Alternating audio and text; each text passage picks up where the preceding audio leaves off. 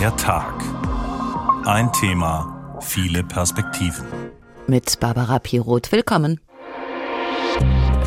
Es ist ein schwarzer Tag für die Kolleginnen und Kollegen bei Krone und Jahr und auch ein schwarzer Tag für den Medienstandort Hamburg. Weil halt nur auf diese Gewinne geschielt wird. Wir wenden uns ganz klar gegen eine Spaltung dieses Unternehmens und zwar in den Teil, der Zukunft hat und den Teil, der vielleicht keine Zukunft haben soll. Ich wollte immer das Papier in der Hand haben. Wir sind mittlerweile auch Profis in Sachen Podcast, in Sachen Audio und in Sachen Video. Ich habe schon das Gefühl, dass man sich dessen bewusst ist, dass wir gute Kontakte haben und gut informiert sind. Und das ist auch das, was die Leser dann auch schätzen. Wir müssen die Notbremse ziehen. Natürlich sind die wirtschaftlichen Herausforderungen für die Branche aktuell groß. Dann stellt sich in ein paar Jahren die Frage, ob sich das Drucken wirklich noch lohnt, auch für kleine Verlage, auch in ländlichen Gebieten.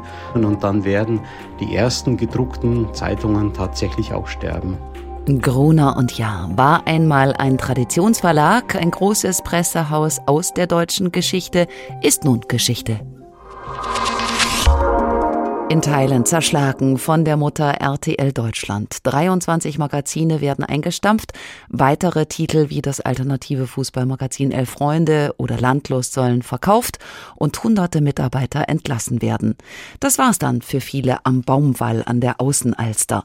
Auch das Gebäude bleibt nicht mehr das alte. Man wird umziehen, nachdem letztes Jahr bei der Fusion mit RTL schon die Klingelschilder abmontiert und durch die drei Buchstaben ersetzt worden waren. Bleiben dürfen nur die Flaggschiffe, darunter der Stern, die Gala, Kapital, Brigitte und Gio. Alle Untermarken aber müssen verschwinden, mit Ausnahme von Geo Epoche, da laufen die Verhandlungen noch. Mindestens 500 Leute auf der Straße in Hamburg, die freien Teilzeitkräfte und Pauschalisten noch gar nicht mitgerechnet. Axel Springer wiederum, der größte deutsche Zeitungsverlag, geht sogar noch einen Schritt weiter und sagt, wir werden in Zukunft gar keine Zeitungen mehr drucken.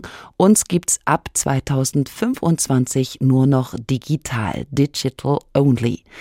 Ist das das allmähliche Ende von Print, von Zeitungen, von Zeitschriften und auch von den kleinen, weil nur große Verlagshäuser eine Chance haben zu überleben? Was macht das mit der Berichterstattung in der Fläche, mit dem Lokaljournalismus? Darauf schauen wir heute in der Sendung Der Tag unter dem Titel Kahlschlag im Blätterwald. Welche Zukunft hat die Zeitung? Beginnen wir in Hamburg bei Gruner und Jahr bei der Demo der Mitarbeitenden letzten Donnerstag. Es war ein Pfeifkonzert gegen das Streichkonzert. Lautstark machten Mitarbeiterinnen und Mitarbeiter von Grune und Jahr ihre Enttäuschung Luft. Rund 300 waren auf den Hamburger Rathausmarkt gekommen, von noch 1900 in Hamburg.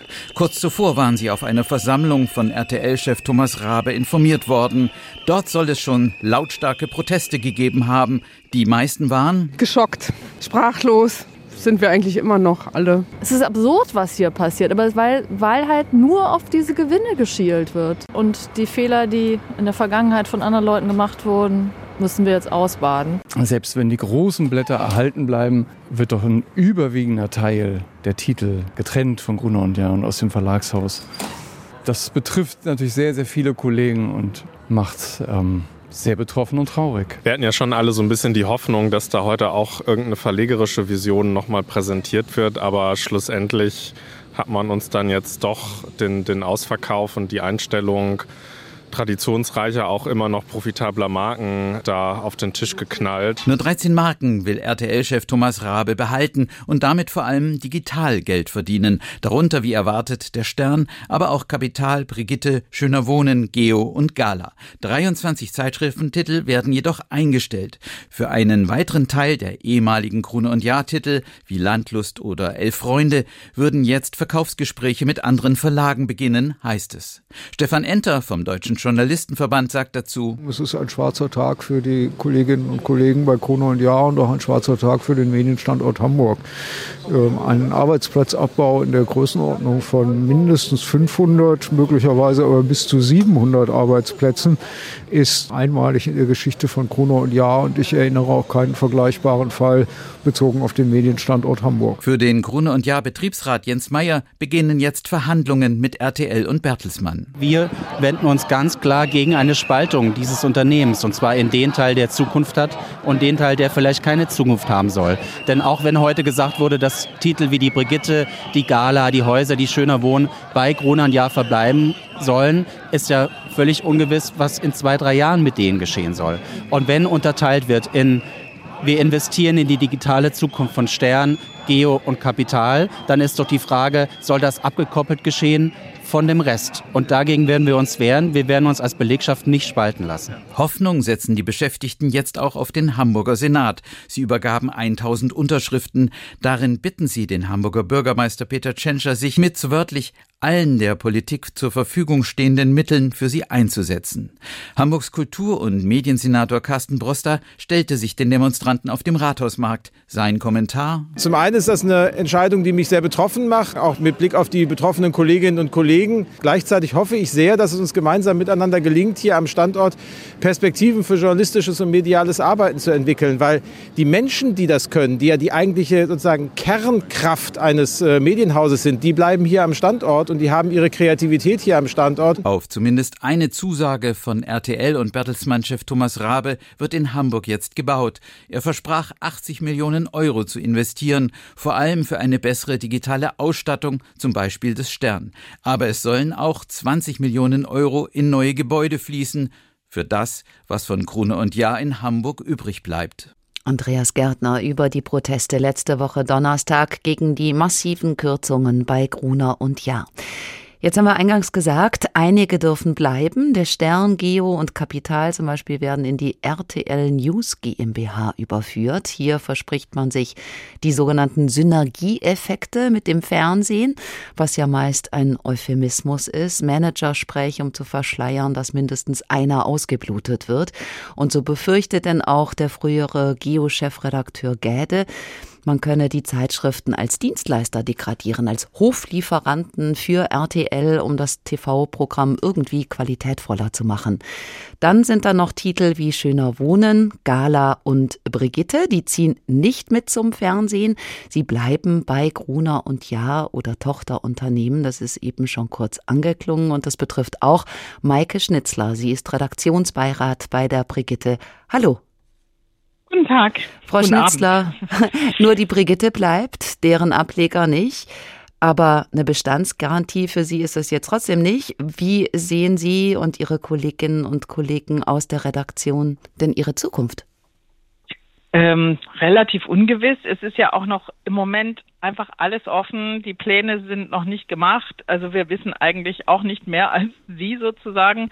Ähm, was äh, aber da draußen, glaube ich, überhaupt nicht wahrgenommen wird, ist, ähm, obwohl die Brigitte jetzt erhalten wird als Marke und auch als Heft, bedeutet das aber nicht, dass die Redaktion in der Form, in der sie jetzt ist, erhalten wird, weil wir hatten ja äh, insgesamt sieben Hefte, äh, nein, sechs Hefte. Davon werden jetzt ähm, fünf geschlossen. Und das betrifft natürlich dann auch sehr, sehr viele Redakteurinnen. Wir haben hauptsächlich Frauen in Teilzeit. Das bedeutet, äh, die 700 Stellen, von der vorhin gesprochen wurden, das sind eigentlich in Wirklichkeit ja auch mehr als 1000 äh, Jobs, die hier wegfallen werden mit den ganzen Teilzeitleuten, weil da geht es immer um Ganztagsstellen. Diese 700 Stellen sind Ganztagsstellen. Was Und das also bedeutet, bedeutet für Ihren Redaktionsalltag dann auch, Sie werden ausgeblutet. Ja, es bedeutet vor allem, wir werden äh, entlassen zu großen Teilen und was dann übrig bleibt, das muss man mal sehen, wo, wo das genau alles hinführt. Da gibt es ja auch noch gar keine konkreten Pläne, wie man jetzt zum Beispiel Brigitte in eine digitale Zukunft überführen könnte, weil das Bezahlmodell, was jetzt beim Stern angestrebt ist, wird bei uns jetzt nicht so weit verfolgt. Also ist noch alles offen. Nun wundern sich viele Beobachter, was da eigentlich die Gründe waren für diesen Kahlschlag. Immerhin hatte Gruner und ja vorletztes Jahr noch einen operativen Gewinn von 134 Millionen Euro. Für dieses Jahr wird aber mit einem Minus gerechnet von 26 Millionen, so jedenfalls die Zahlen von Thomas, Thomas Rabe. Er ist der Chef der RTL Group, der Chef des RTL Deutschland Geschäfts. Gleichzeitig ist er Bertelsmann Chef und Bertelsmann hält ja wiederum die Mehrheit an der RTL-Gruppe. Was heißt das? Plötzlich sollen dann etliche Magazine mit einmal defizitär sein? Das kommt äh, daher, dass man jetzt andere Parameter angelegt hat, äh, welche Kosten äh, noch äh, entstehen. Also früher wurde uns bei manchen Heften eben gesagt, die sind noch voll profitabel, wie Brigitte Mom oder Brigitte Leben. Ähm, aber äh, dadurch, dass man jetzt Kosten draufschlägt, äh, wie Gebäudemiete oder ich weiß nicht, vielleicht auch die Abfindung von Herrn Schäfer, der dann gefeuert wurde von äh, Thomas Rabe. Das wissen wir alles nicht genau, was da alles noch draufkommt, aber man kann quasi jedes Objekt, wenn man möchte, kann man es natürlich defizitär rechnen. Stefan und Schäfer war unter anderem Chefredakteur von Brigitte und Schöner Wohnen und später dann Co-CEO von RTL Deutschland, muss man vielleicht noch dazu sagen. Genau. Und ähm, ja, man kann, äh, je nachdem, wie man rechnet, ist ein Heft profitabel oder defizitär. Und es wurde jetzt halt auf defizitär gerechnet, obwohl eben die Kolleginnen noch letztes Jahr, äh, denen wurde noch gratuliert, dass sie Geld machen. So schnell kann es gehen mit ein Grund an dem Dilemma ist ja auch die Fusion. Wer Fernsehen macht, versteht deshalb aber nicht automatisch etwas von Zeitschriften. War das von vornherein einfach auch ein Missverständnis, Gruner und Jahr und RTL zusammenzulegen? Also zwei Kulturen, die nicht zusammenpassen. Da sollen ja in der Stern-Redaktion seinerzeit einige gesagt haben, sie wüssten nicht mal, wo RTL auf der Fernbedienung liegt. Äh, ja, das ist auch meines Erachtens eine schwierige Aufgabe. Also ähm, RTL und Gruner und Ja sind jetzt nicht ad hoc Dinge, die man zusammenbringt, obwohl man ja sagen muss, bei RTL gab es eben Stern TV, da gab es ja immer schon diese Verbindung. Aber äh, dieser Versuch, es gab ja einen Versuch, wirklich jede Marke irgendwie tauglich zu machen, dass man Inhalte austauscht zwischen TV und Print. Es gab eine, eine Struktur, die kein Mensch verstanden hat am Schluss, weil Print und äh, äh, Fernsehleute gleichermaßen verantwortlich waren für bestimmte Säulen wie man das nannte. Es war ein Säulendiagramm. Also es war wirklich äh, das reine Chaos. Keiner hat mehr verstanden, wer eigentlich wessen Chef ist, wer weisungsbefugt ist. Ähm, aber es war wirklich ein großer Wille da, äh, zu, zu fusionieren, weil uns immer gesagt wurde, das ist noch irgendwie eine, eine, eine Möglichkeit, euch zukunftstauglich zu machen. Und ähm, die Leute haben es probiert, aber auch äh, wirklich die, die fest dran geglaubt haben, haben gemerkt, es funktioniert so einfach nicht. Nun hat Thomas Rabe die Belegschaft letzte Woche erst geduzt und dann gefeuert. Dabei hatte er in der FAZ noch im August letzten Jahres versprochen, der Verlag bleibt in Hamburg. Hauptsitz und Namen tasten wir nicht an. Es kam anders. Jetzt verspricht der Gruner und Jahr bis 2025 80 Millionen Euro an Investitionen. Was glauben Sie ihm noch? Es ist schwierig, äh, Herrn Rabe zu glauben manchmal, also vor allem für die äh, ähm, unteren Mitarbeiterinnen, also jetzt vielleicht nicht so in der Führungsebene. Ich glaube, 80 Millionen sind wahrscheinlich sogar im äh, Bertelsmann-Kosmos jetzt gar nicht so viel Geld. Äh, das wäre allein schon das Geld, was die Brigitte-Marke wert ist auf dem Markt, wenn man die jetzt hätte wirklich verkaufen wollen. Ähm, aber von diesen 80 Millionen wurde ja schon gesagt, 20 davon gehen in das neue Gebäude. Dann nochmal bestimmt die Hälfte allein in das Bezahlmodell von Stern Plus. Die müssen jetzt äh, sich ranhalten und Hunderttausende von Abonnentinnen ähm, äh, generieren. Und was dann noch übrig bleibt, ja, also keine Ahnung. Also ich, wir haben natürlich Bedenken, dass in den nächsten drei Jahren dann noch äh, das weiter probiert wird und irgendwann kommt man eben dann auch zu dem Schluss, so wie ja auch die Fusion mit RTL gescheitert ist, dass man sagt, okay, das hat jetzt doch nicht funktioniert mit dem äh, Verlag hier für die Zukunft, dann machen wir das eben dicht, weil dann haben wir auch eh nur noch ein paar Marken, die kann man entweder verkaufen oder halt dann zumachen. Und dann gibt es auch die Brigitte möglicherweise nicht mehr. Jetzt kann man das Einstampfen so vieler Titel bedauern. Man kann aber auch sagen, nicht jedes Spezialinteresse hat ein Recht auf eine eigene Zeitung. Alleine bei der Brigitte, Sie erwähnten, es gab es zum Beispiel Brigitte Wir, Brigitte Leben, Brigitte Be Green, Brigitte Mom und bei Geo waren das sogar noch mehr Ableger. War das vielleicht auch einfach zu viel? Also wer soll das alles noch lesen? Also in unserem Fall, ich kann für Geo nicht so gut sprechen, das sind ja auch wirklich sehr unterschiedliche Zielgruppen, die da erschlossen wurden. Es war ja eine absolute Verlagspolitik, Line-Extensions zu generieren, um sich zu öffnen, um mehr Leser aufzufangen, die vielleicht vom Hauptheft nicht mehr so viel halten. In unserem Fall hat es sehr gut funktioniert. Brigitte Woman war für Frauen ab 40, Brigitte Wir sprach Frauen eher so um die 60, 70 an. Äh, dann hatten wir ein Nachhaltigkeitsheft, das waren ganz junge Frauen, die eigentlich eher auf Instagram unterwegs sind. Es war überhaupt toll, die alle überhaupt als Leserinnen zu gewinnen für ein gedrucktes Heft. Die Mom war für Frauen, die sich äh, kein schlechtes Gewissen machen wollen, nur weil sie eben keine Geburtstagskuchen backen können. Also es waren so unterschiedliche Frauen, mit denen wir auch Kontakt haben, die uns jetzt auch unfassbar betroffen schreiben, weil jede von denen hatte eine individuelle Heimat in dem Heft.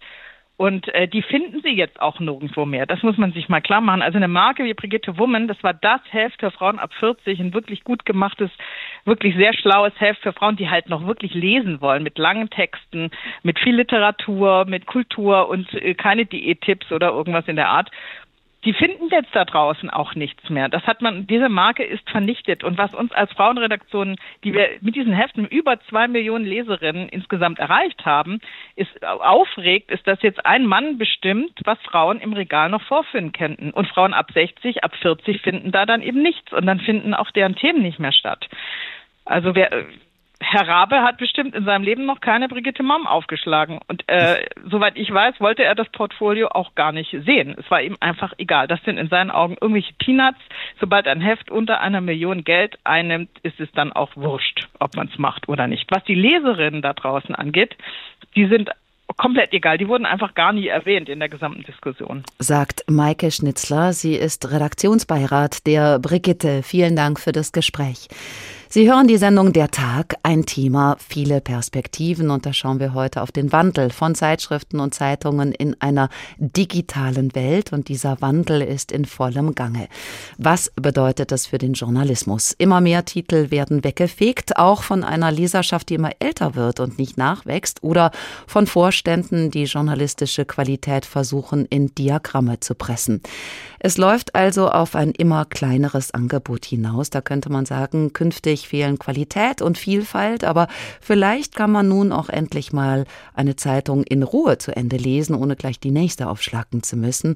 Und das wird ja trotz aller Unkenrufe immer noch getan. Es wird noch gelesen, wobei die Betonung auf noch liegt. In Deutschland wird viel und gern Zeitung gelesen. Das zeigt die Zahl der täglich verkauften Zeitungen. So blumig umschreibt die Zeitungsmarktforschung Gesellschaft der deutschen Zeitungen das letzte Quartal des vergangenen Jahres auf dem deutschen Zeitungsmarkt. Fast 14 Millionen deutsche Tageszeitungen seien da verkauft worden, täglich. Zum Gesamtbild gehört jedoch auch, dass die Verkaufszahlen in Deutschland seit Jahren fast immer sinken. Kurz nach der Wiedervereinigung lag die gesamte verkaufte Auflage deutscher Tageszeitungen noch bei über 27 Millionen Exemplaren. Seitdem hat sie sich jedoch fast halbiert, rechnet das Statistische Bundesamt vor. Nur vergangenes Jahr nahm die Zahl der verkauften Tageszeitungen zum ersten Mal seit langem wieder zu. Ginge jedoch der überwiegende Trend, also die abnehmende Linie, in etwa so weiter wie bisher, könnte die letzte gedruckte Zeitung in Deutschland 2034 verkauft werden, prognostizierte der Journalistikprofessor Klaus Mayer vor elf Jahren. Inzwischen geht er sogar von einem noch früheren Ende aus. Wenn wir uns heute diese Linie anschauen, dann wären wir bei 11,5 Millionen gedruckte Exemplare. Tatsächlich haben wir weniger als 10 Millionen. Das zeigt schon, dass sich die Entwicklung sogar beschleunigt hat. Fast immer wird das Internet als Hauptschuldiger für die sinkenden Auflagen verantwortlich gemacht. Leserinnen und Leser informieren sich schon seit Jahren zunehmend auf kostenfreien Nachrichtenportalen im Netz. Auch viele Werbekunden der Zeitungen sind ins Internet abgewandert. Die Folge geringere Einnahmen für die Verlage und eine immer stärkere Konzentration auf dem Zeitungsmarkt um Gelder einzusparen. Redaktionen werden zusammengelegt, Lokalausgaben geschlossen und überregionale Inhalte von anderen Redaktionen zugeliefert, den sogenannten Mantelredaktionen. Dazu kommt noch ein drastischer Arbeitsplatzabbau, wie zum Beispiel beim Darmstädter Echo, bei dem in den letzten 20 Jahren viele hunderte Jobs verloren gingen. 2002 sagte der damalige Chefredakteur des Darmstädter Echos, Roland Hof, wir müssen die Notbremse ziehen. Beim Wirtschaftsblatt Financial Times Deutschland gingen sogar alle über 300 Arbeitsplätze verloren, als Gruner und Jahr 2012 verkündete, der Gruner und Jahr Vorstand hat soeben die Mitarbeiter der G und Wirtschaftsmedien darüber informiert, dass die Financial Times Deutschland FTD eingestellt wird. Ein schleichender Tod droht auch vielen Lokalzeitungen. Nicht nur der Verlust von Lesern an Gratisangebote im Internet, auch die hohen Energie- und Papierpreise setzten zuletzt lokale Blätter enorm unter Druck und zwangen sie zu Einsparungen. Kein Wunder, dass Reporter da abwandern und Stadtteilseiten eingestellt werden müssen. Medienexperte Klaus Mayer glaubt, dann stellt sich in ein paar Jahren auch die Frage, ob sich das Drucken wirklich noch lohnt, auch für kleine Verlage, auch in ländlichen Gebieten, Zeitungen tatsächlich viele Kilometer weit auszutragen für einzelne Exemplare. Das wird sich irgendwann mal nicht mehr lohnen und dann werden die ersten gedruckten Zeitungen tatsächlich auch sterben und durch digitale Angebote ersetzt werden. Teilweise spiegelt sich dieser digitale Wandel schon jetzt in den E-Paper-Auflagen der Tageszeitungen in Deutschland wieder. Ende 2022 waren die meisten der verkauften E-Papers bei Tageszeitungen lokale und regionale Abonnementzeitungen, also rund drei Viertel. Tendenz steigend. Lokale Informationen ziehen also noch immer, auch digital. Insgesamt wuchs die E-Paper-Auflage um nahezu 10 Prozent. Den gesamten Auflagenschwund bei deutschen Tageszeitungen wiegen aber auch die digitalen Ausgaben derzeit nicht auf. Greifen wir die Aspekte, die genannt worden sind, nochmal raus und vertiefen sie zusammen mit Stefan Weicher, der ist Kommunikations- und Medienwissenschaftler und hat WUKA mitgegründet, ein Institut für digitale Resilienz, so der Titel, ein Think Tank für Nachhaltigkeit in der digitalen Transformation. Hallo. Hallo, ich grüße Sie. Herr Weichert, wir haben gerade eine beeindruckende Zahl gehört, dass sich nämlich die verkaufte Auflage deutscher Tageszeitungen seit der Wiedervereinigung fast halbiert hat. Sind die Leserinnen und Leser denn einfach weg, weil die nicht mehr so viel lesen, weil überhaupt nicht mehr so viel gelesen wird? Oder haben die Zeitungen die Leserinnen und Leser einfach ins Netz verloren? Ja, eigentlich ist das Gegenteil der Fall. Es äh, wurde noch nie so viel gelesen und konsumiert an Medien und Journalismus wie heute. Das Ganze findet natürlich vorrangig im Internet statt und deswegen ist es ganz logisch und erwartbar gewesen, dass die gedruckte Auflage von Zeitungen, von der wir jetzt sprechen, natürlich extrem gesunken ist in den letzten 20, 30 Jahren. Also die sind nicht verloren, sondern die sind nur abgewandert. Ja, die sind abgewandert, aber natürlich haben wir viele alternative Angebote. Es gibt YouTube, Facebook, Instagram, TikTok. Natürlich geht es hier immer um die Ökonomie der Aufmerksamkeit, so nennen wir Medienwissenschaftler das. Und die ist natürlich deutlich schwieriger jetzt zu gewinnen mit journalistischen Inhalten. Da muss man gar nicht drum herum reden. Stichwort Aufmerksamkeit. Man kennt das ja von sich selbst. Es dauert, eine Zeitung zu lesen. Man kann ganze Tage damit verbringen. Das ist anstrengend. Ist es vielleicht auch irgendwie nicht mehr so zeitgemäß? Wir sind ja auch sonst einen schnelleren Takt gewöhnt im Alltag. Also brauchen wir mehr Informationshäppchen statt Tiefe? Also ich sehe es andersrum. Ich beobachte jetzt gerade einen Gegentrend, gerade bei Jüngeren. Man wünscht sich eigentlich wieder mehr Entschleunigung. Man möchte gar nicht mehr so viel zugeballert werden mit Kurznachrichten und Push-Benachrichtigungen und so weiter. Deswegen glaube ich, dass wir sogar in den nächsten Jahren wieder so ein ja, Fallback erleben werden auf sozusagen abgeschlossene Medien, die mir das Tagesgeschehen präsentieren, vielleicht auch Hintergründe und Kontexte. Und dass wir es eigentlich jetzt gerade sehr stark weggeht vom äh, Nachrichtenjournalismus. Es gibt Beobachter, die sagen, die Ursünde deutscher Verleger war eigentlich, dass sie journalistische Berichterstattung nicht von vornherein kostenpflichtig gemacht haben, als das Netz dann so groß aufkam. Und es ist jetzt ja eigentlich auch viel schwieriger, den umgekehrten Weg zu gehen, also den Leuten zu sagen, ihr seid es zwar gewohnt, dass die Inhalte nichts kosten, aber da steckt Arbeit dahinter, die muss bezahlt werden. Kann man das denn nachträglich wieder auffangen? Naja, das Rad lässt sich natürlich nicht mehr zurückdrehen. Vielleicht war das damals ein Fehler, aber schauen Sie, wo wir heute stehen. Äh, man hätte sowieso äh, heute so viele Informationen kostenlos. Da ist es immer schwierig für Journalisten dagegen anzugehen und zu sagen, unsere Inhalte kosten Geld, aber alles andere gibt's umsonst. Ich glaube, das ist nicht mehr zeitgemäß so zu denken. Allerdings muss man eine gesellschaftliche Diskussion führen was denn der Wert journalistischer Produkte und Inhalte heute ist und wie man diesen Wert auch nicht nur schaffen kann, sondern wie er auch bezahlt wird von der Gesellschaft. Und da gibt's ja jetzt auch inzwischen neue Modelle, zum Beispiel Stiftungen. Es gibt natürlich den öffentlich-rechtlichen Rundfunk. Es gibt Crowdfunding und ähnliche Projekte, die eigentlich ganz gut funktionieren. Nun ist es ja im Alltag vieler Redaktionen ein Teufelskreis. Also es gibt immer häufiger den gleichen Mantel aus Politik, Wirtschaft. Den liefert dann eine Redaktion für viele. Es werden Stellen gestrichen oder nicht nachbesetzt. Das heißt, tiefgründige, lesenswerte, exklusive Geschichten gehen verloren und damit fehlt dann für die potenzielle Leserschaft auch immer mehr der Anreiz, das Produkt zu kaufen. Ist Sparen also die richtige, die einzige Antwort? Nein, also ich finde, mit jedem Journalisten, jeder Journalistin, die entlassen wird, probt man so ein bisschen die Zerstörung unserer Demokratie. Das ist ein ganz schlechtes Signal auch für die Gesellschaft, für unser Gemeinwesen. Sparen ist nie eine Lösung. Es muss eigentlich um Investitionen gehen in die Medienlandschaft, damit sie wieder sozusagen aufblüht und funktioniert und dann auch im letzten Schritt auch neue Geschäftsmodelle entwickeln kann, die dann auch wieder Erlöse sozusagen möglich machen. Investitionen, wo sollen die herkommen, wenn das Geld fehlt? Naja, der Reiz von Investitionen ist ja immer, dass man erstmal Geld zur Verfügung stellt und später dann daraus äh, Erlöse generiert. Das ist die Definition von Investitionen. Ich sehe auch gar nicht, dass das Geld fehlt. Sie haben ja heute schon über Gruner und Jahr gesprochen. Dahinter steht der Großkonzern RTL. Der hat letztes und vorletztes Jahr Millionen Gewinne gescheffelt. Man fragt sich, warum der überhaupt gespart werden muss. Also im Grunde ist das Geld schon da. Man will es halt nur nicht eben mehr für journalistische Inhalte ausgeben.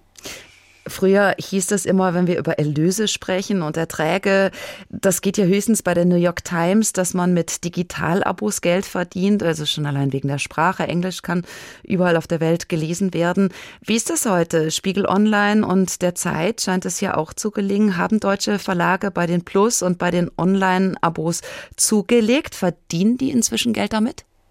Oh ja, natürlich. Also es gibt ähm, viele Medienmarken in Deutschland, die gutes Geld verdienen mit Journalismus. Der Spiegel gehört dazu. Die Zeit ohnehin, das wissen wir seit Jahren, konnten die Auflage steigern. Das Handelsblatt ist übrigens auch eine der Zeitungen in Düsseldorf, die die Auflage steigern konnten und neben nicht Auflage verloren haben. Das ist eben ganz interessant zu beobachten. Das ist offenbar eine Sorte oder eine Qualität von Inhalten gibt, für die die Käuferschaft sehr wohl bereit ist zu bezahlen. Also dass diese Beispiele widerlegen, diese kostenlos Mentalität, die angeblich überall im Netz herrscht. Sind aber alles große und das klang vorhin auch schon an. Die Großen setzen sich durch. Der Markt konzentriert sich auf Verlage wie Burda, Bauer oder die Funke-Gruppe. Warum ist das für die einfacher? Naja, die schaffen Synergien. Sie haben es ja eben auch schon angesprochen. Es gibt viele Verlage, die legen auch Mantelteile zusammen, Redaktionen zusammen. Man spricht hier von sogenannten Zombie-Zeitungen, finde ich eigentlich ein ganz schöner Begriff. Also die, die sind quasi innen hohl und funktionieren nur noch mit einer äußeren Hülle und berichten aber nicht mehr eigene originäre Inhalte. Gruner und Jahr war einmal Europas größter Zeitschriftenverlag. Welche Folgen hat die Zerschlagung von Gruner und Jahr für die gesamte Verlagsbranche? Hat Gruner und Jada jetzt so eine Art Damm eingerissen. Also Hamburgs Mediensenator sagt zum Beispiel, das ist eine hochsymbolische Entscheidung, die um die Frage kreist, ob es sich überhaupt noch lohnt, in Journalismus zu investieren. Ja, ich glaube, das Signal ist tatsächlich verheerend. Man könnte ja sagen, wenn die es jetzt noch nicht mal schaffen, in Hamburg da auf Kurs zu bleiben und Gewinne zu erwirtschaften über kurz oder lang, was soll erst der Rest der Republik dann dazu sagen? Also die anderen Medienmarken und Verlage. Also das hat schon eine symbolische Wertigkeit, dieses Signal, was hier von Hamburg ausgeht. Ich finde aber auch, man muss sich als Standort durchaus fragen, ob hier das Umfeld innovationsfreudig genug war was man geschaffen hat. Denn in anderen Bundesländern wie Nordrhein-Westfalen zum Beispiel funktioniert es eben auch, dass Medien sich da freier und wirtschaftlich besser entfalten können. Der Kommunikations- und Medienwissenschaftler Stefan Weichert, vielen Dank. Die goldene Ära von Print wird es nicht mehr geben und viele Titel sind ja auch schon verschwunden über die Jahre. Die Watz-Gruppe wiederum hat die Layouts ihrer Zeitungen so stark angepasst, dass sie kaum noch unterscheidbar sind. Dadurch kann man dann ganz unbemerkt für den Leser Seiten austauschen, zum Beispiel zwischen der Westdeutschen Allgemeinen und der Westfälischen Rundschau. Dennoch sagen viele Marktbeobachter, das Herz des deutschen Journalismus schlägt nach wie vor in den vielen Regional- und Lokalzeitungen. Andrea Bonhagen veranschaulicht das am Beispiel der Arbeit des Wiesbadener Kuriers. Schönen guten Morgen allerseits. Gibt es irgendwas Aktuelles von eurer Seite? 10 Uhr. Morgen Konferenz beim Wiesbadener Kurier. Inzwischen digital. Redaktionen, Reporter und Reporterinnen sind per Videokonferenz zusammengeschaltet. Die Polizeimeldung zu dem 31-Jährigen, der mit den Kopfverletzungen verstorben ist.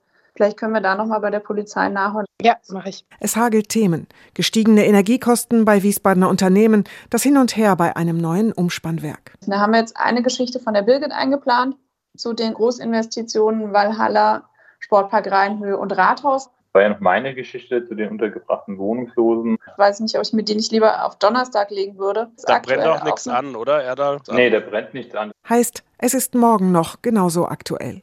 Die Zeitungen sind im Umbruch. Das Zeitungssterben in Deutschland hat längst begonnen.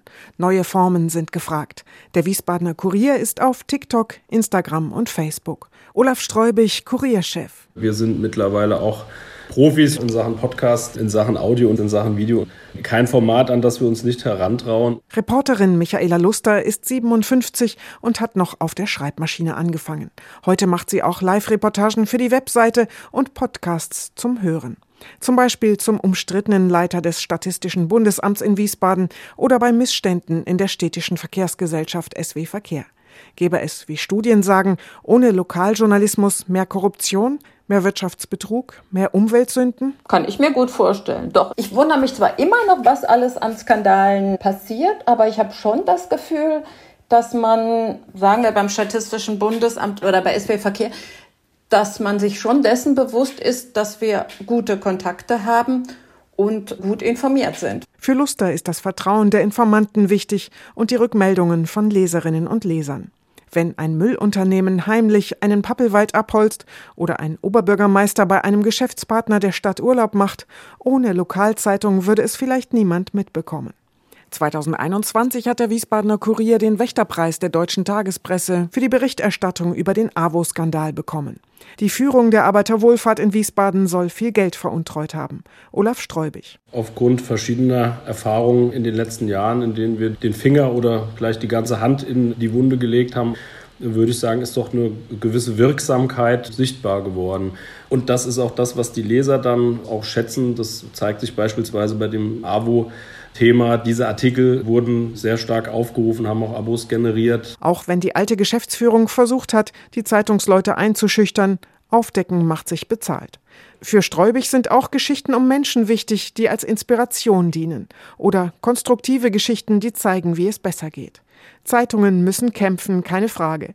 Weniger Mitarbeitende, weniger Geld bei Anzeigen und Abonnenten, extrem hohe Papierkosten, Konkurrenz durch Umsonstjournalismus im Netz und zum Beispiel auch durch den HR.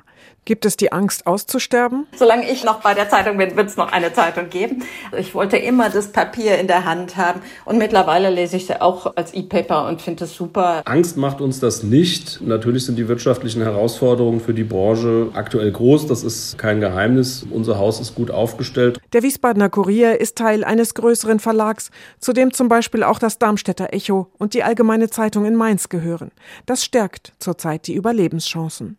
Andrea Bonhagen über die Bedeutung von Lokalzeitungen und ihren Überlebenskampf. Und Kämpfe ums Überleben hat man wiederum auch bei der Frankfurter Rundschau geführt. Sie erscheint seit 1945. Vor 20 Jahren ging es aber los mit finanziellen Turbulenzen. Es gab eine Bürgschaft des Landes Hessen, immerhin durch eine CDU-Regierung für ein linksliberales Blatt.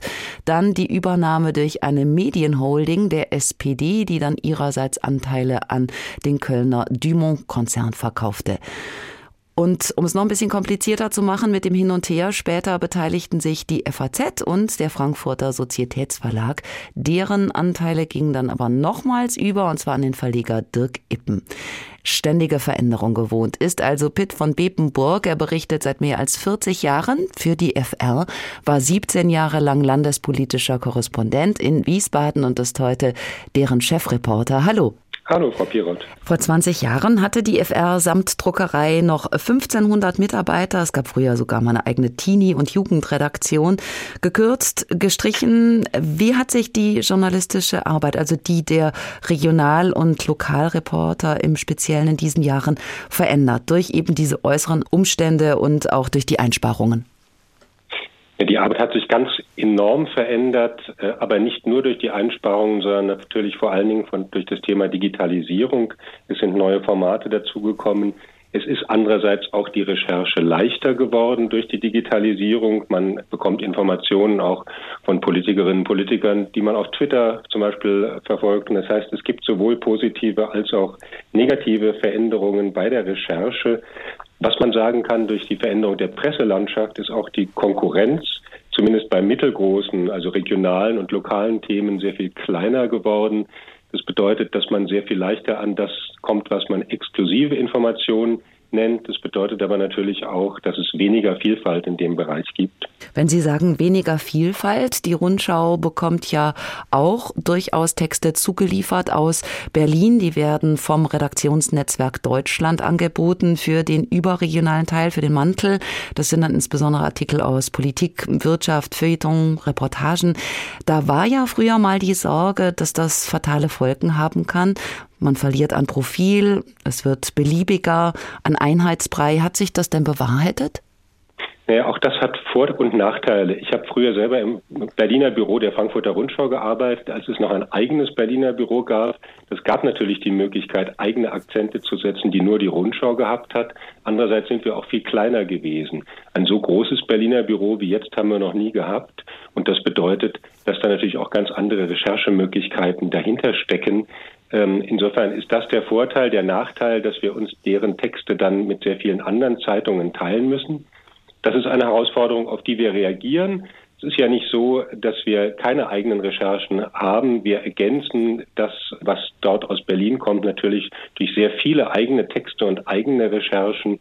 Nicht zuletzt durch meine Position als Chefreporter habe ich damit zu tun, auch eigene Akzente zu setzen bei Themen, die der Frankfurter Rundschau besonders wichtig sind, bei Bürgerrechten, beim Kampf gegen Rechtsextremismus und Antisemitismus, bei sozialen Themen und bei vielem anderen zu schauen, dass wir eben wirklich ein eigenes Profil haben und das machen die Kolleginnen und Kollegen zum Beispiel aus der Politikredaktion ebenfalls. Es gibt auch eine bessere Vernetzung inzwischen, finde ich, zwischen den Kollegen, die im Mantelressort, also in der Politik und Wirtschaft zum Beispiel tätig sind, und den Reportern auf der lokalen Ebene, es ist völlig selbstverständlich, dass die Kollegen, die zum Beispiel landespolitisch schreiben über Schulpolitik oder über Verkehrspolitik, dann auch Themen aufgreifen, wenn sie bundesweit eine Rolle spielen. Also im Moment Lehrkräftemangel an allen Schulen gibt es ja nur nicht, nicht nur in Hessen, sondern überall sonst. Oder das 49-Euro-Ticket. Das sind ja Themen, die sowohl lokal spielen als auch national. Und insofern bringen wir viele eigene Beiträge auch durch die großen Ressourcen, die wir im lokalen und regionalen Bereich haben. Jetzt klingt das bei Ihnen recht zuversichtlich, aber es gibt ja auch Tücken und Hürden. Wir sind mittendrin in einer Transformation. Also Medienhäuser stecken immer mehr Geld ins Digitale in der Hoffnung, dass ihnen das die Zukunft sichert. Weil aber insgesamt nicht mehr Geld zur Verfügung steht, muss es dann entsprechend auch bei denen genommen werden, die analog arbeiten. Und da hat die Otto Brenner Stiftung untersucht und herausgefunden, dass das insgesamt zu mehr Arbeitsdruck führt, zu mehr Tempo bei weniger Personal. Beobachten Sie das auch? Ja, das ist so. Es hat eine Arbeitsverdichtung gegeben, seit langer Zeit, immer wieder durch neue Schritte. Und auch diese Ausweitung auf verschiedene digitale Formate bringt natürlich mehr Arbeit mit sich. Also bei uns bei der Frankfurter Rundschau, wir sind längst nicht mehr nur ein Teil des Blätterwaldes, wie Sie es genannt haben. Also es ist nicht nur das raschelnde Papier, in dem wir erscheinen, sondern es gibt eine Online-Seite fr.de, es gibt eine App, FR Plus App. Es gibt diverse Newsletter, zum Beispiel zur Klimapolitik. Es gibt ganz viele unterschiedliche Angebote und die müssen natürlich miteinander vernetzt und verzahnt werden. Das bringt vor allen Dingen mehr Verwaltungsarbeit, auch im journalistischen Arbeit, was manchmal ganz schön lästig ist, aber natürlich auch die Gelegenheit, wirklich verschiedene Zielgruppen zu erreichen. Die Reichweiten sind jedenfalls trotz des Rückgangs im gedruckten Papier insgesamt viel größer geworden, was ja journalistisch ganz erfreulich ist. Wir erreichen einfach mit unseren Texten, unseren Informationen mehr Menschen als früher. Ein neuer Besitzer heißt ja oft auch ein Strategiewechsel. Bei der FR sieht es, jedenfalls von außen betrachtet, so ein bisschen danach aus, dass es auch ein nicht ganz einfacher Spagat ist zwischen überregionaler Berichterstattung auf der einen und regionalem hessischen Journalismus auf der anderen Seite. Nun sind wir eingangs in die Sendung eingestiegen mit den radikalen Kürzungen bei Gruner und Ja. Auch dort haben die, die das sagen, haben gewechselt und diese rasanten Strategiewechsel sollen den Mitarbeitenden dort seit Jahren zu schaffen gemacht haben. Wie ist das bei der FR? Bei uns gibt es schon seit Gründung der Zeitung eigentlich diesen großen Spagat, dass wir eine starke Frankfurter Zeitung sein wollen mit einem starken Lokalteil, eine Regionalzeitung, die in Hessen Bedeutung hat und aber auch national wahrgenommen werden, was auch immer wieder gelingt. Also wenn ich in den Bundestag schaue oder in den Hessischen Landtag, dann sieht man die Frankfurter Rundschau dann nach wie vor sehr häufig. Es ist also durchaus gelingend. Es ist eher eine Frage dann der Kosten des Vertriebs ähm, und die Frage, ob man diesen Anspruch, auch überregional tätig zu werden, äh, so haben will, dass dort überall ein Träger hingeht und die Zeitung liefert. Deswegen ist das starke wirtschaftliche Interesse der Verlage insgesamt und auch unseres Verlages, dass die Kunden, Kundinnen möglichst E-Paper lesen, FR Plus lesen und auf Kanäle geben, die eben nicht diese enormen zusätzlichen Kosten durch steigende Papierkosten, Energiekosten und Vertriebskosten, Stichwort Mindestlohn haben. Im Grunde geht es ja auch um die Frage der Existenzberechtigung, um nicht weniger als die Sinnfrage, denn niemand braucht heute mehr eine Zeitung oder eine Zeitschrift, um sich wie früher die Welt ins Wohnzimmer zu holen. Nachrichten holt man sich schnell im Netz und auch um Anzeigen zu verkaufen, braucht es heute eigentlich keinen Journalismus mehr. Was glauben Sie, wofür also benötigt man ihn noch?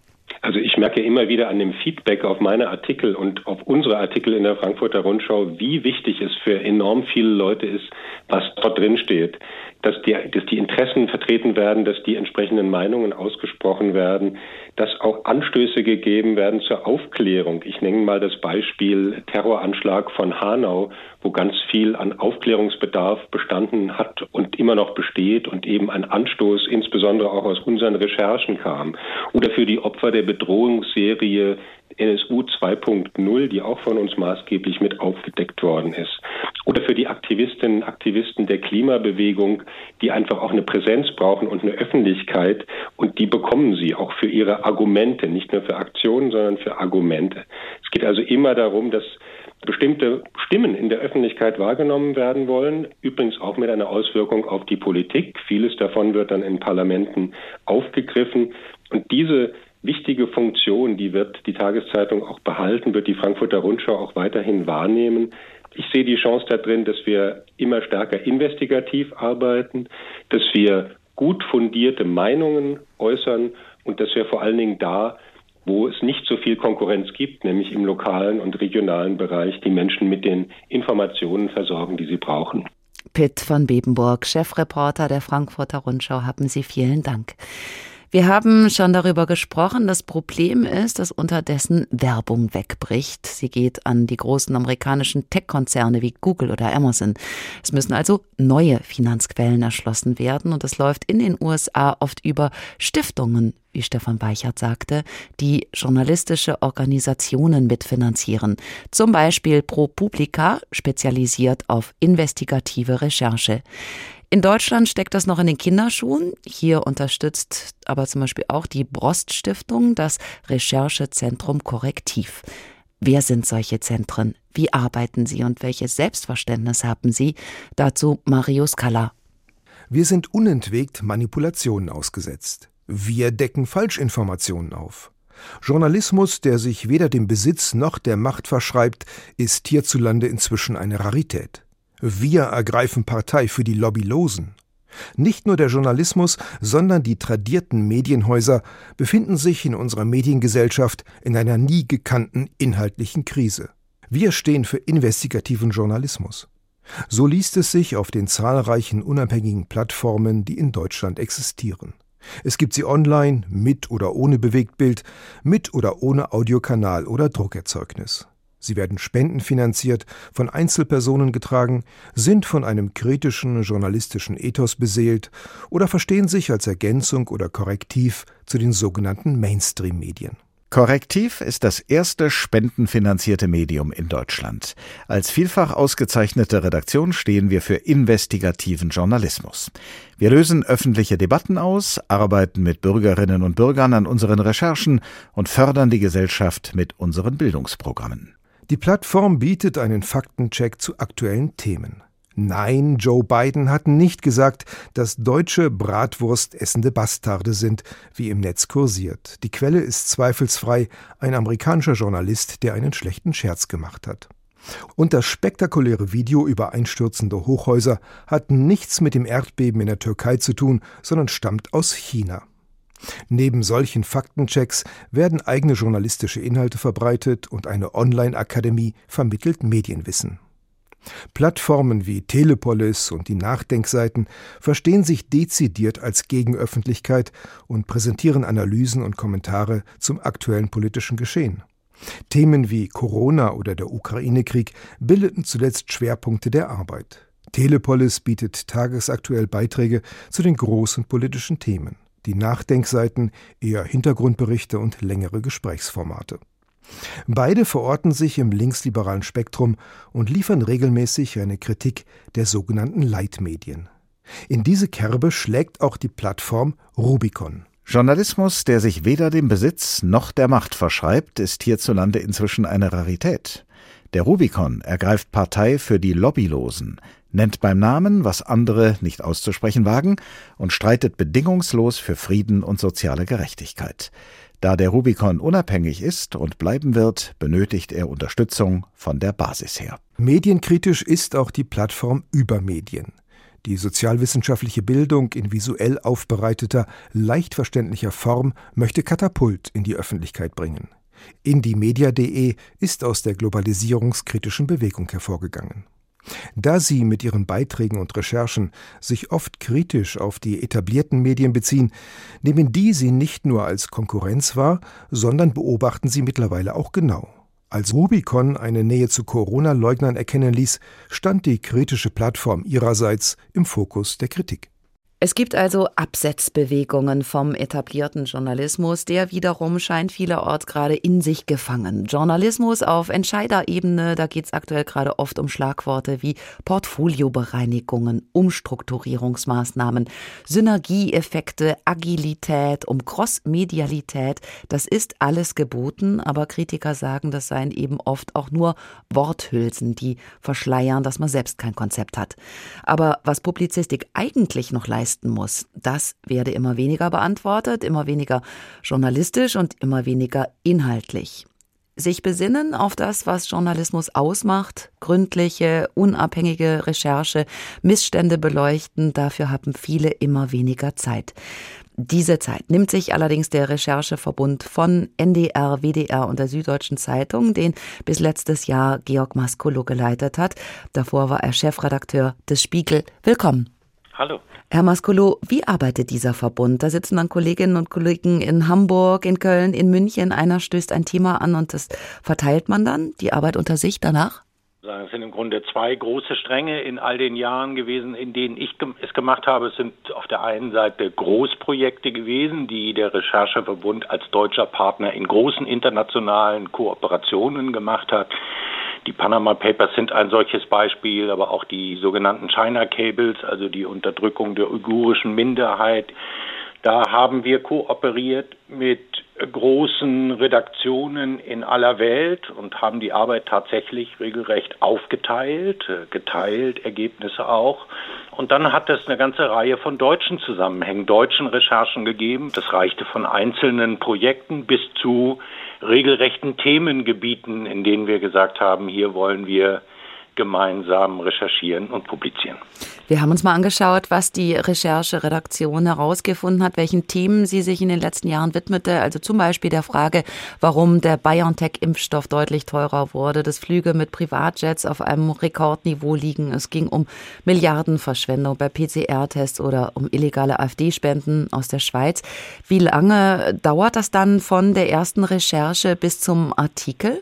Na gut, das ist ja so bunt wie der Journalismus auch. Bisweilen gibt es Geschichten, die entstehen mehr oder weniger von jetzt auf gleich, weil die Recherche zu einem Ende gekommen ist. Und dann gibt es andere Sachen, vor allem die Großprojekte, Die ziehen sich über einen sehr langen Zeitraum, ein Jahr, anderthalb Jahre.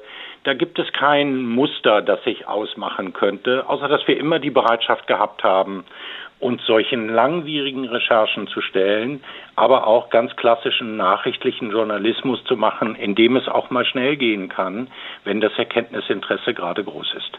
Wie viele Personen sind daran beteiligt, um da mal so eine Vorstellung zu bekommen? Ich habe das nie gezählt, aber es gibt ja ein seit langer Zeit ein sehr traditionsbewusstes, sehr erfolgreiches Investigativ-Ressort bei der Süddeutschen Zeitung Ebenso beim NDR. Der WDR hat dann zu Beginn aufgebaut und auf eine bewundernswerte Art und Weise nachgeholt, was in vorherigen Jahren nicht ausreichend geschehen war. Aber ich habe tatsächlich nie gezählt, weil wir auch immer das System gehabt haben, dass wir offen gewesen sind für andere aus den Redaktionen, die sich einem solchen Rechercheprojekt anschließen wollen und dann mit zu publizieren. Die Bildzeitung äußert allerdings immer wieder den Vorwurf, dass der NDR und der WDR mit öffentlichen Gebühren eine privatwirtschaftliche Zeitung subventionierten. Was halten Sie dem entgegen? Dem halte ich entgegen, dass das ein Vorwurf ist, der nun, glaube ich, aufs Vielfältigste überprüft worden ist, weil sich Rechnungshöfe darüber gebeugt haben, Finanzämter. Und ich glaube, wenn jemand gefunden hätte, dass das eine regelrechte Subventionsgeschichte ist, das ist ja der Vorwurf immer wieder gewesen, dann ähm, wüssten wir das seit langer Zeit. Und so ist es nie gewesen. Es ist der Austausch journalistischer Leistungen. Und ich würde allerdings sagen, dass viele der ganz großen Recherchen, beispielsweise die Panama Papers, darauf zurückgehen, dass die Süddeutsche Zeitung einen ganz außerordentlich guten Informanten gehabt hat und sich dann entschieden hat zu teilen. Den Vorwurf, dass damit die Süddeutsche Zeitung den öffentlich-rechtlichen Rundfunk subventionieren würde, habe ich nie gehört. Die Panama Papers, das können wir vielleicht noch dazu sagen, das war die Recherche zu den Briefkastenfirmen. Da gab es 11,5 Millionen Dokumente, die international von Journalistinnen und Journalisten ausgewertet wurden. Was jetzt diese drei Redaktionen machen, das ist ja eigentlich das genaue Gegenteil vom schnellen Nachrichtenjournalismus, also speziell im Internet ohne Zeitdruck dieses alltäglichen Redaktionsgeschäftes. Glauben Sie, investigative Recherchen haben in deutschen Redaktionen an Gewicht gewonnen? Ich glaube, dass gründliche Recherchen an ähm, Gewicht gewonnen haben und das müssen sie auch und das sollten sie auch, weil es die eine, die unverzichtbare Aufgabe des Journalismus ist. Man kann auch sagen, die beinahe herausragende Aufgabe. Äh, Journalismus ist keine vierte Gewalt, es ist eine Anmaßung. Aber die Rolle des Journalismus besteht darin, alles, was über Macht und Einfluss verfügt, ein Stück zu kontrollieren.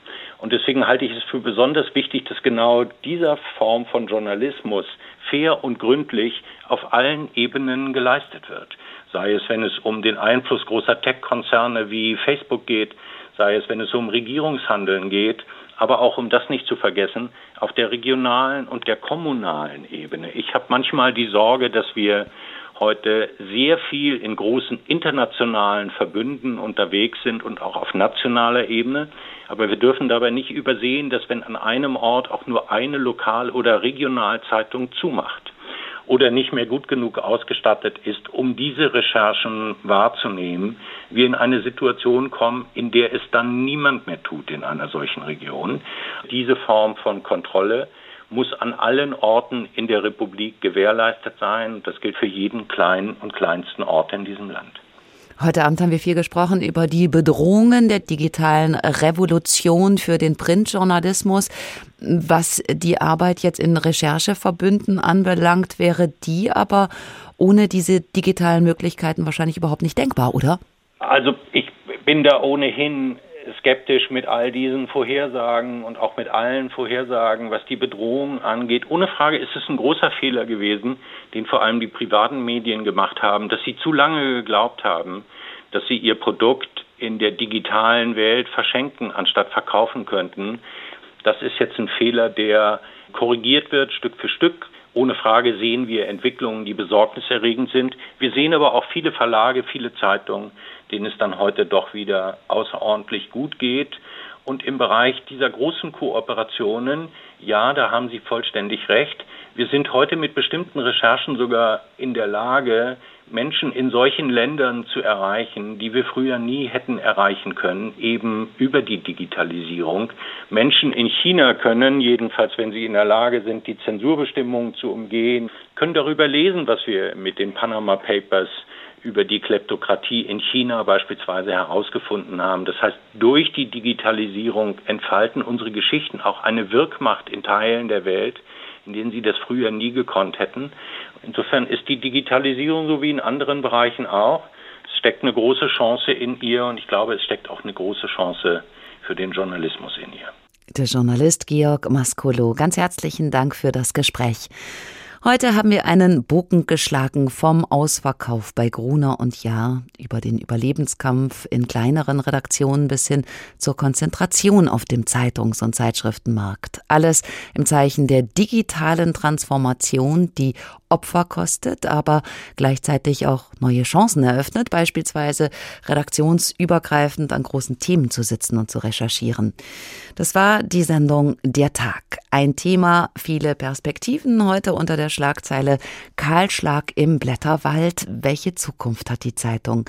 Sie finden uns wie gewohnt als Podcast zum Beispiel in der ARD Audiothek und Sie können auch gerne unseren Newsletter abonnieren, indem wir zum Beispiel schon mal unsere Sendungsthemen der kommenden Woche vorstellen. Am Mikrofon verabschiedet sich Barbara Piroth.